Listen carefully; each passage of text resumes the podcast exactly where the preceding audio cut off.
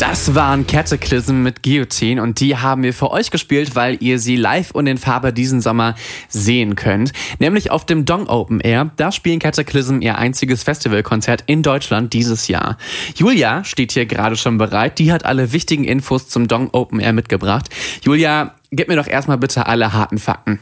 Das Dong findet statt vom 11. bis zum 13. Juli, also so ein klassisches Donnerstag bis Samstag Metal Festival. Mhm. Die Tickets kosten 76 Euro. Und was den Ort angeht, das ist gar nicht mal so weit weg hier von uns in Köln. Okay. Bei Neukirchen-Flühen, das ist am Niederrhein auf dem Dongberg. Ah, auf einem Berg. Das heißt, zum Campen darf man jetzt nur leichtes Gepäck mitnehmen. Es ist wahrscheinlich zumindest besser so. Es dauert so ungefähr 15 Minuten, den Berg hochzuzuckeln, das haben mir Freunde erzählt. Und es soll wohl auch schon der ein oder andere Bollerwagen beim Aufstieg auf den Berg kapituliert haben. okay, also es gibt zu Beginn des Festivals noch ein kleines sportliches Warm-up, bevor es dann ans Bier und zu den Konzerten geht. Hm, wer spielt denn noch so abgesehen von Cataclysm? Weitere Headliner vom Dong sind Ailstorm, Piraten Metal und Steel Panther, Glam Metal. Ja. Und zusammen mit dem Death Metal von Cataclysm ist das auf jeden Fall schon mal eine Mischung, bei der für ja, jeden Geschmack was dabei ist. Okay, aber jetzt ähm, auf dem Dong, wenn ich mich nicht irre, da findet ja auch das Wacken Open Air ähm, Battle Finale statt, oder? Genau, auf dem Dong wird dann entschieden, welche deutsche Band auf Wacken spielen wird. Und auch abgesehen von dem Battle ist das Dong ziemlich Newcomer-freundlich. Ähm, ein Großteil des Programms setzt sich aus Underground-Bands zusammen.